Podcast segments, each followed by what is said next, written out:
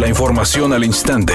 Grupo Radio Alegría presenta ABC Noticias. Información que transforma.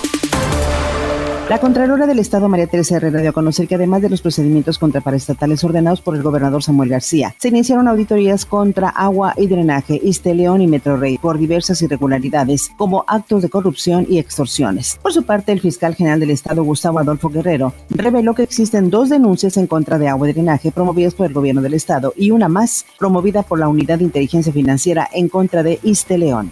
Ciudadanos del colectivo Red Paralela se manifestaron este jueves en contra del aumento del impuesto predial en municipios del área metropolitana y afuera de las instalaciones del Congreso local. Exigieron a diputados no aprobar el incremento para no golpear la economía de las personas en medio de la pandemia según lo señaló José Guerra, uno de sus integrantes, quien pidió a los alcaldes y alcaldesas ajustarse el cinturón y buscar la manera de obtener recursos sin causar afectaciones. Estamos en una pandemia, que nos quedamos sin trabajo, que las empresas cerraron, que los golpes a la economía han sido brutales, que se ha ido bastante gente por cuestiones del COVID. No puedes llegar, sentarte y pensar que solamente tienes que aumentar el predial porque no completas con el presupuesto. Ya basta y no es justo que hagan tanto daño al ciudadano que acaba de confiar en ellos. Venimos de un gobierno de seis años nefasto.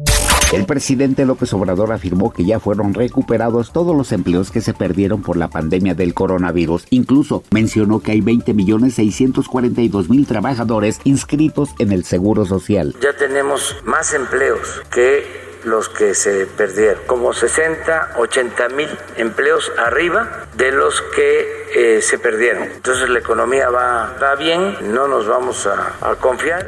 Editorial ABC con Eduardo Garza. Estados Unidos confirmó que la frontera se abrirá los primeros días de noviembre para viajes no esenciales. Muchos ya podrán ir de compras a McAllen y Laredo. Bueno, siempre y cuando tengan los esquemas de vacunación aplicados Pfizer, Sinovac, Moderna y otras más. Eso sí, la vacuna que no vale para cruzar a los Estados Unidos es la Cancino.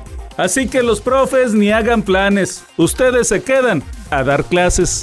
Los seleccionados de los equipos regiomontanos llegaron este jueves a la ciudad. Rogelio Funes Mori, Héctor Moreno, Jesús Gallardo y Charlie Rodríguez por el Monterrey, así como Luis Chaca Rodríguez por los Tigres. Todos ellos reportarán con sus respectivos equipos pensando en la jornada de este fin de semana, a reserva de lo que decidan sus entrenadores sobre si juegan o no. Eugenio Derbez no ha dicho ni pío respecto a la situación en torno a su estatua. Resulta que en Acapulco Guerrero le hicieron un homenaje a través de una estatua, misma que no fue del agrado de los acapulqueños, quienes solicitaron que se quitara. Esto porque consideraron que antes debería rendirse un homenaje a hombres ilustres de aquel lugar y no al actor. Es un día con cielo parcialmente nublado. Se espera una temperatura máxima de 34 grados, una mínima de 28. Para mañana viernes se pronostica un día con presencia de nubosidad. Una temperatura máxima de 32 grados, una mínima de 24. La actual en el centro de Monterrey, 32 grados. ABC Noticias. Información que transforma.